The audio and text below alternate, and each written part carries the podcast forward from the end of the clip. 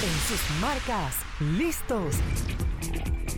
Ya comienza el programa para los que aman los autos. Esto es Otanos.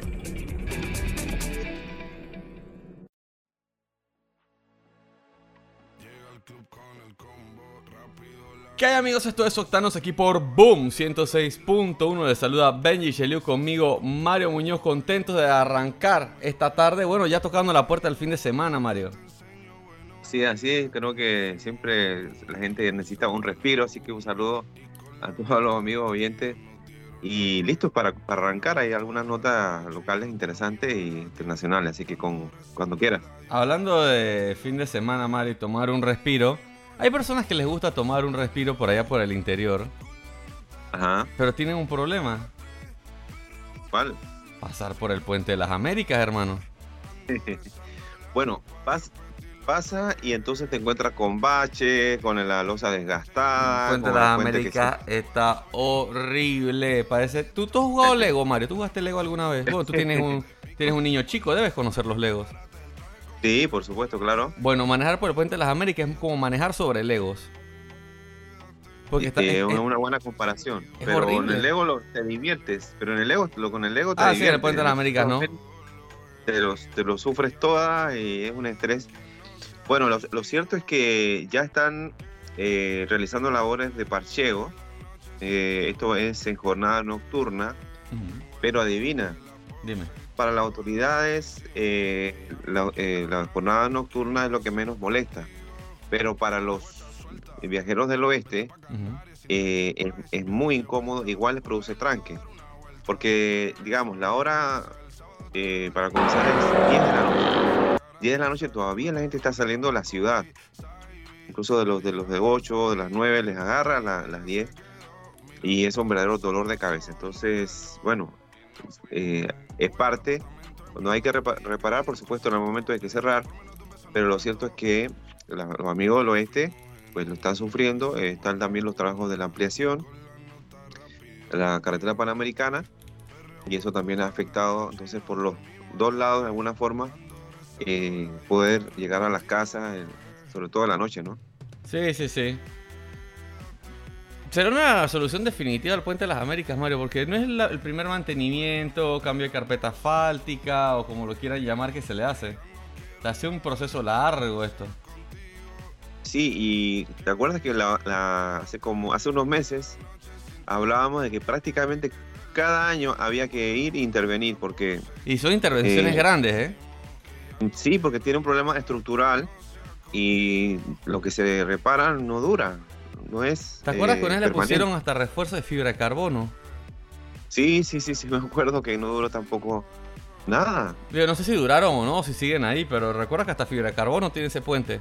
Ese debe ser el puente más avanzado del mundo, Mario.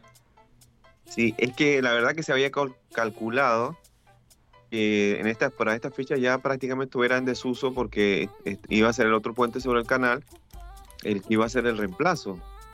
Eh, y eh, bueno, se se ha demorado demasiado. Eh, de- en toda la pandemia no, no avanzó nada.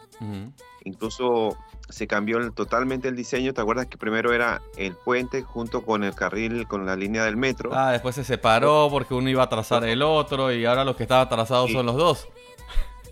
Sí, sí, sí, decidieron, decidieron separarlo para que no afectara uno al otro y resulta que Que igual van tarde. ahora, sí, ahora siento que lo del metro sí está avanzando. Sí, el metro ya está en las obras. en- de- se ven más del lado de Arreján. Sí, por lo menos eh, tiene, digamos, obra gris. Lo otro es, todavía está en estudio, en estudio, en estudio. Es que el Eh, ahora puente de las Américas ya hay que jubilarlo, man. Sí, es que ya, ya está dando los descuentos Ujú. Y, y lo, y lo sufren los, los conductores. Bueno, cuando uno hace uso del- de la vía también, pero lo que lo, todos los días lo tienen que utilizar es de verdad una pesadilla diaria. Sí, bueno, Así vamos que- a ver. Lo bueno es que esto involucra, de lo que entiendo de la noticia, es que involucra el cambio de toda la carpeta asfáltica, así que no van a hacer parches. Esa es una buena Sí. noticia. Ojalá sea una buena carpeta asfáltica eh, que dure eso- un buen par de años. Correcto. Y eso fue, eh, o sea, literalmente anoche, jueves 8 de septiembre. 8 de septiembre que, que comenzaron. Entonces, bueno, también el comunicado de la, de las autoridades que dice ofrecemos disculpas por los inconvenientes que puedan ocasionar estos trabajos y agradecemos su comprensión. Así que ahí está el mensaje también que esperemos que, se, que llegue bien. Bueno, ya la gente del web está acostumbrada a que le pidan comprensión, así que tampoco les dan otra opción, así que aguantar tráfico mientras, ¿no? Pero bueno, ojalá que el proyecto termine bien y, y, nada, mejoren las condiciones del puente. ¿Qué más tenemos por ahí, Mario?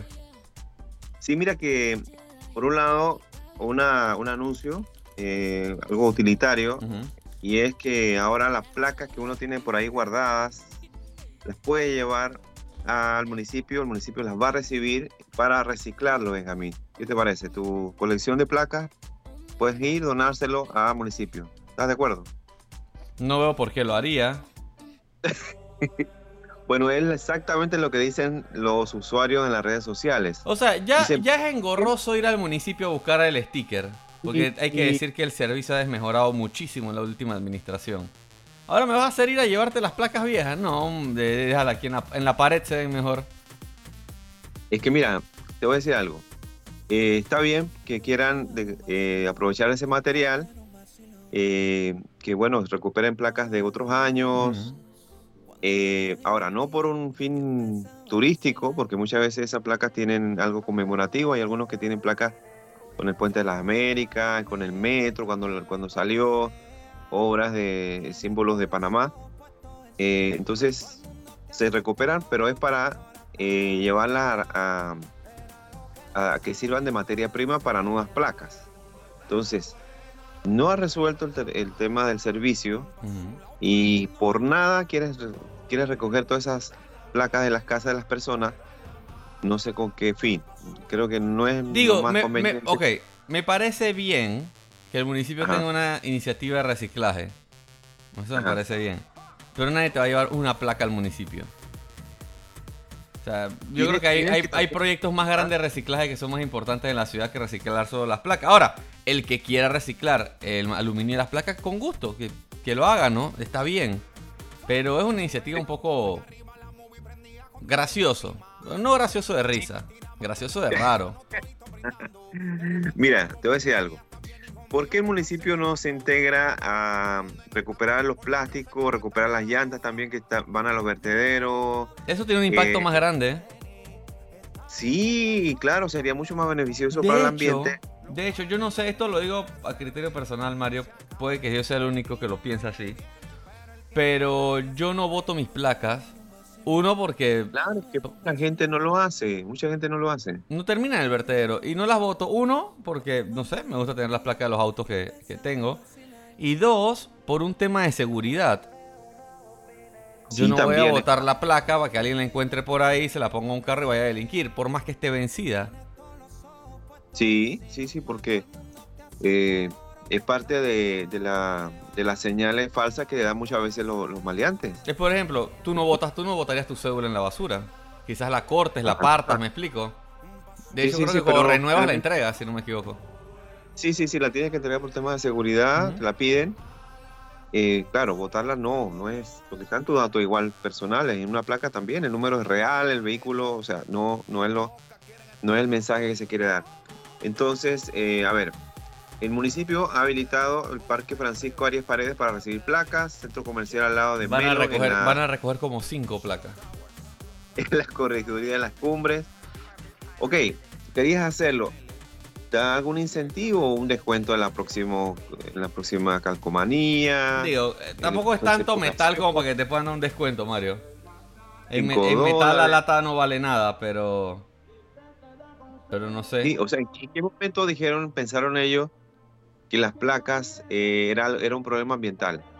Yo no, no lo veo así como una prioridad. No, pues el mensaje, el mensaje no está mal, el del reciclaje y el metal y demás, eso está bien, pero es poco realista. Hay que reciclar. Hay que reciclar, pero piense más en lo que está afectando. Mira, las iniciativas privadas para bloquear eh, de los ríos al mar, eh, que, hemos, visto en Juan Díaz, que hemos visto en Costa del Este.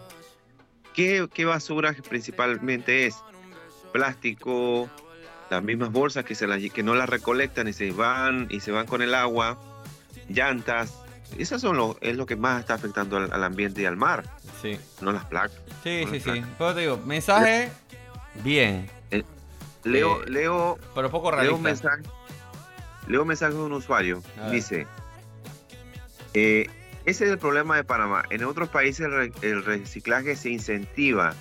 Aquí eh, quieren que recicles sin nada a cambio. En el corregimiento de Don Bosco los centros de acopio parecen basureros. eh, toman los, usan los fondos y no los amplían. O sea que también... eh, Digo, en, en otro- Chanis el representante instaló hace un par de años eh, basureros para reciclaje. Y estaban bien etiquetados, cartón, latas, bla, bla, bla, bla, bla. ¿Y adivina? ¿Funciona o no? No, la gente ya comenzó a echar cualquier cosa en cualquier lado y ya son basureros comunes y corrientes. ¿Por qué? Uno, porque no, ha- no haces la docencia a la comunidad para que haga buen uso de, estos basureros. Y dos, porque como nadie cuando las pocas personas que al principio metían el cartón, la lata y demás, como nadie lo recogía, a nadie le importó después. Así que, por otro digo, el mensaje del reciclaje está bien. Pero decir que vamos a reciclar las placas de no un poco realista, Mario, no tiene sentido. Vamos a reciclar todo, vamos a reciclar aluminio. Y si entre el aluminio que usted quiere reciclar hay, hay placas, también son válidas. Sí, sí, sí, sí, total. Mira, eh, otro caso, en Betania, al lado de la Asociación de Muchachas Guías, eh, también instalaron en una esquina bien estratégica eh, un centro de reciclaje para recibir. Ahí claramente dice cartones y papeles, ahí dice también botella y también dice lata. Eh, resultado, un, un, un patacón. Un pequeño patacón donde la gente lleva en desorden todo tipo de bolsas. Entonces, ¿qué hace falta?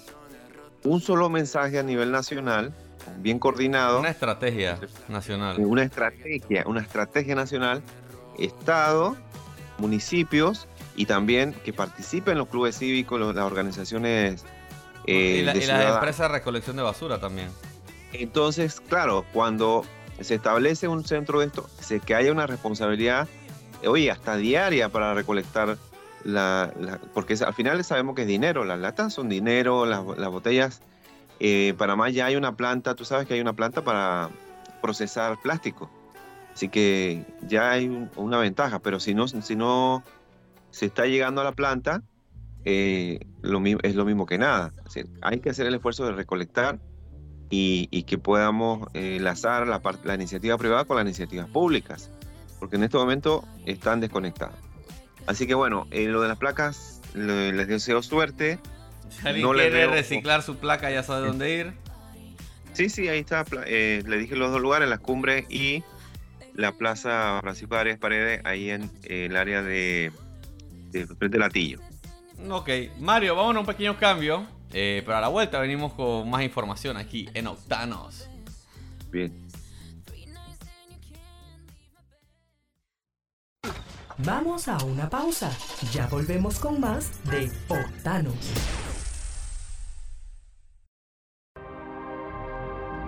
Más cómodo. Más conectado.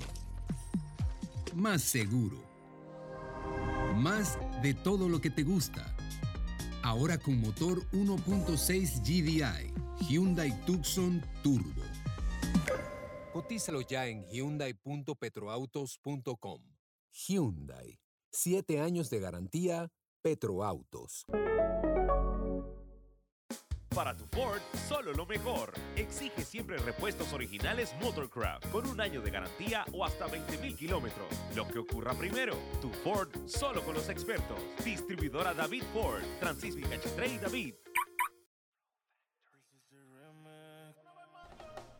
¿Qué hay amigos? Estamos de vuelta con más de Octanos aquí por Boom 106.1. Les recuerdo seguirnos en nuestras redes en arroba Octanos Media. Mario del Panamá. Síganme también arroba Benji Shelley. Dense una vuelta por www.octanosmedia.com con toda la información de la industria automotriz en Panamá y en el mundo. Mario, antes que cambiemos a temas internacionales, el día de hoy se registró una nueva variación en el precio del combustible que muchos no van a percibir porque seguimos con el combustible subsidiado, Mario.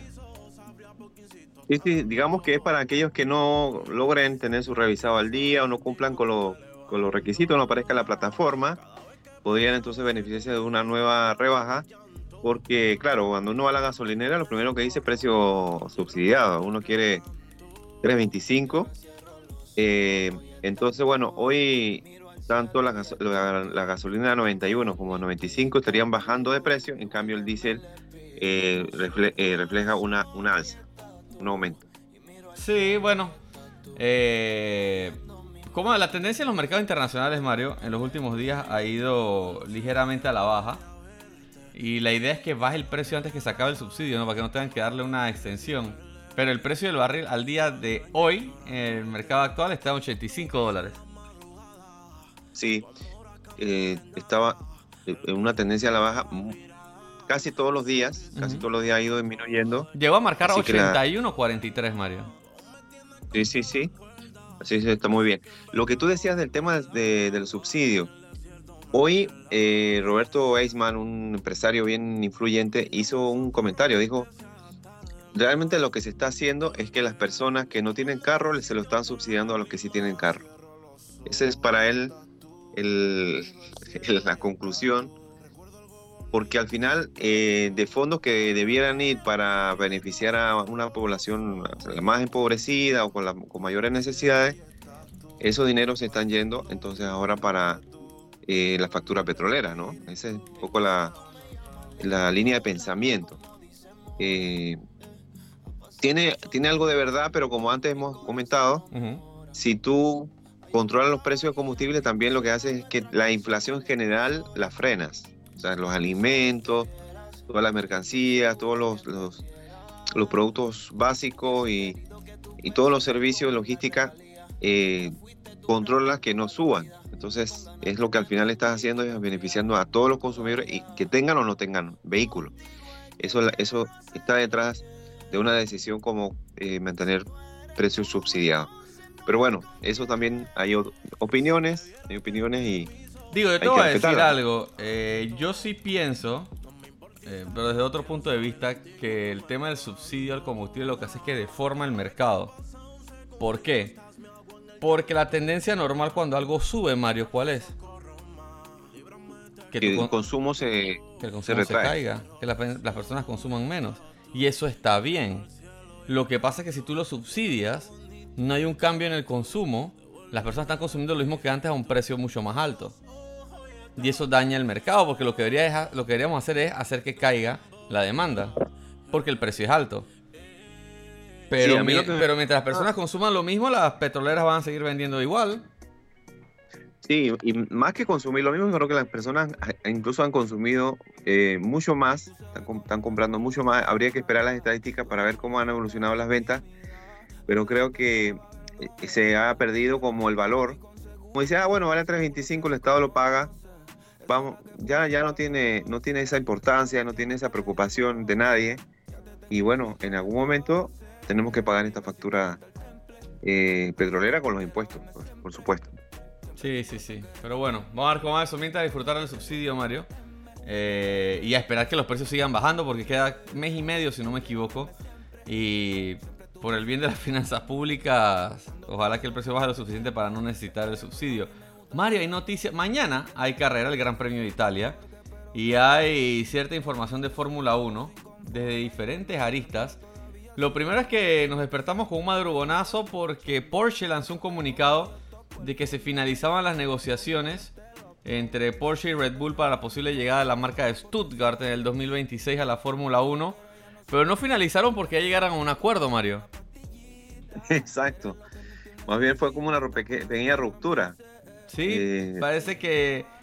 En, en pocas palabras, ayer hablamos sobre esto de que hubieron ciertos comentarios de Christian Horner hablando sobre el- la, la fortaleza que era para Red Bull su independencia y no ser parte de un grupo o de una automotriz.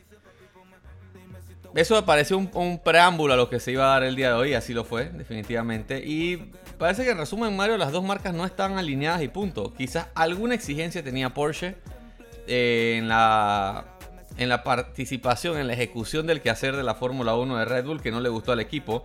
El plan originalmente era comprar el 50% de la marca de, de la operación de la marca de las bebidas energéticas en Fórmula 1. Sí, y cuando tú compras 50% de alguna forma, no estás eh, tomando control de las decisiones y estás eh, poniéndote a cargo. Realmente con el 50% lo que estás haciendo es, bueno, vamos a llevar un acuerdo, vamos a coordinar, vamos a tener consenso. O sea, el 50% es socios que tienen que llegar a acuerdos. Y para al parecer en las conversaciones no había esa armonía y ya eh, ayer se había adelantado y hoy se anuncia oficialmente entonces que no va a haber esa alianza. Sí, una lástima. Yo creo que con esto, Mario, se le cierra la puerta a Porsche de participar en la Fórmula 1 porque qué otro equipo... Tendrían que comprar un equipo. Eh, Correcto, correcto. Cuando tú apuntas a Red Bull es porque tú quieres un equipo puntero, no quieres inventar con un Sí. equipo de media tabla hacia abajo. Que hay opciones, hay opciones que podrían ceder, eh, quizás a nivel de colaboración con Williams, podrían hacer algo. Eh, Aston Martin, muy difícil. Eh, Haas, no sé, quizás se quiera unir a un partner fuerte como Porsche. Eh, ¿Quién más queda por ahí que podría tener la posibilidad? ¿Ah? McLaren, McLaren. McLaren se habló en un principio, pero McLaren ya está encontrando el rumbo y resolvió sus problemas financieros con la venta de su centro de operaciones. Así que también es difícil. Queda poco y además que Porsche no quería ser segundón, Mario quería ser dueño de un equipo. Y eso también Claro. lo pone en una posición más, más comprometedora. Lo cierto es que, nada, tenemos Red Bull para rato. Yo estaba leyendo algunas declaraciones de Christian Horner esta mañana, que no tengo a mano. Pero él decía que él hablaba sobre lo capaz que había sido Red Bull en la Fórmula 1, cómo habían demostrado que eran capaces de, como equipo independiente, construir un auto competitivo. Gran parte de la magia la hace Adrian Newey, que es el jefe de, de ingeniería de Red Bull, que es un maestro en el trabajo del diseño aerodinámico. Y de hecho, Horner confirmó que hace unas semanas eh, ya habían arrancado el primer motor Red Bull en el nuevo centro de Red Bull Powertrains. O sea que tampoco necesitan un Sí, sí, motor. No, no, la verdad que están haciendo las cosas bien, tienen buenos pilotos, tienen eh, ya este impulso de este año que le ha- les ha ido muy bien. El año pasado tampoco estuvo, estuvieron mal. Realmente el año pasado fue que arrancó esta nueva, nueva tendencia y cerraron bastante bien, eh, sobre todo en el tema del, del campeonato de pilotos. Así que todo, todo a- viento a favor para Red Bull y si van a hacer una sociedad pueden ir así como, como han ido con Porsche con autoridad con autoridad y Sí, pueden exigir, y- ellos no tienen por qué bajar la cabeza ante una marca. Sí, sí, sí. Sí, sí, sí, no tienen ningún problema, ningún complejo para poner sus, sus términos. Así que si no, lo- no lo lograron establecer, bueno, entonces no va la, alianza. Sí, además que no sería, o sea, no era la primera vez que Red Bull salía con un fabricante de autos. Ya fue partner con Honda, un partner súper importante que fue proveedor de motores para Red Bull. Y tuvieron una asociación que los trajo a ganar el campeonato el año pasado con Max Verstappen. No hablemos de, de las condiciones, Mario, pero lo ganaron. Eh, antes de Honda estuvieron con Infinity, no sé si recuerdas, en la época de Sebastián Vettel. Renault también, cuando fue proveedor de motores. Sí, O sea, han tenido ¿Sabes? partners del sector automotriz. Lo que no le gustó a Red Bull y a Christian Horner específicamente, bueno, por- él fue el que dio las declaraciones por lo menos, fue el intervencionismo que buscaba tener Porsche.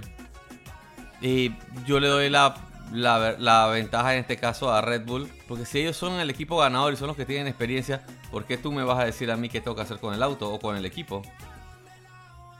Es Sí, sí, difícil, sí. es un matrimonio difícil ese. sí, y bueno, y antes de, de haber firmado los papeles ya se divorciaron. Así que Sí, estos no pasaron del noviazgo. no pasaron el noviazgo, no entraron ni a la luna de miel. Y bueno, es mejor así, creo que es mejor así que haya sido después, ¿no? ¿Tú sabes El quién puede ser el gran ganador de todo esto? Eh, ¿Quién? Mercedes. No. Honda. Ah, Honda bueno, se sí. retira de la Fórmula 1 por temas financieros. Porque ya Honda compite en otras categorías, especialmente en Estados Unidos, en IMSA, eh, por ejemplo. Y ellos querían enfocar sus recursos. No, a Honda no es, una- no- no es la, auto- la automotriz más grande del mundo. De hecho, Honda está bastante lejos de, de- de automotrices líderes como el grupo Volkswagen, que es dueño de Porsche, o como Toyota, por ejemplo. Eh, Nissan, que es parte también de un grupo grande, Honda sigue siendo un- una marca independiente.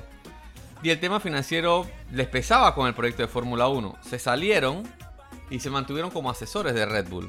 Todavía el auto Red Bull carga el emblema de Honda y el de HRC, que es Honda Racing Company, eh, en, su, en su diseño, ¿no? en su librea. Si no van con Sí, sí, sí. Porsche, y eh, a Red Bull no le ha ido mal con Red Bull, y de hecho para Red Bull Powertrains, Red Bull contrató una gran cantidad de ingenieros de Honda que prácticamente fueron cedidos por todo este tema de, de que Honda salió del patrocinio principal. Quizás Honda tenga una puerta abierta para decir, ok, sigamos como estamos, vamos a ser partner, vamos a ser patrocinadores, te sigo dando el apoyo eh, técnico desde Suzuka y vamos de la mano. Sí. Y yo creo que esto camino. también puede hacer que Red Bull valore el hecho de que quizás tener un partner tan grande no es lo que ellos quieren y Honda puede seguir siendo el, el camino, ¿no? La situación ideal para ellos. Sí. Sí, sí, sí, sí, de acuerdo. Ahora, eso es especular, eso lo vamos a ver en las próximas semanas. Lo que sí te puedo decir, Mario, es que mañana se corre el Gran Premio de Italia. Eh, se va a estar disputando en el Autódromo Internazionale di Monza. Eh, un autódromo bien Ah. interesante porque una de sus particularidades es que es un autódromo, es un circuito de alta velocidad, Mario. Y los Sí, sí, sí. equipos ya hicieron ajustes, estuvieron eh, instalando alerones que lo que buscan es aprovechar al máximo el downforce que ofrece esta pista. Hoy ya se dieron eh, las primeras prácticas, siendo el más rápido Charles Leclerc, seguido de Carlos Sainz, Russell Hamilton, Verstappen, Ocon, Alonso, Zunoda, Bottas y Daniel Ricciardo en la décima posición en la jornada de clasificación. Una, nota curiosa, Mario. Es la primera vez desde hace muchísimos años, creo que casi una década, que no hay ningún piloto alemán, alemán en la primera práctica. Porque no participó ni Mick Schumacher ni Sebastián Vettel. Ah, mira tú. Vettel fue reemplazado por Nick De Vries, que está haciendo eh, pruebas. Y Antonio Giovanazzi, el italiano, reemplazó a Mick Schumacher en Haas.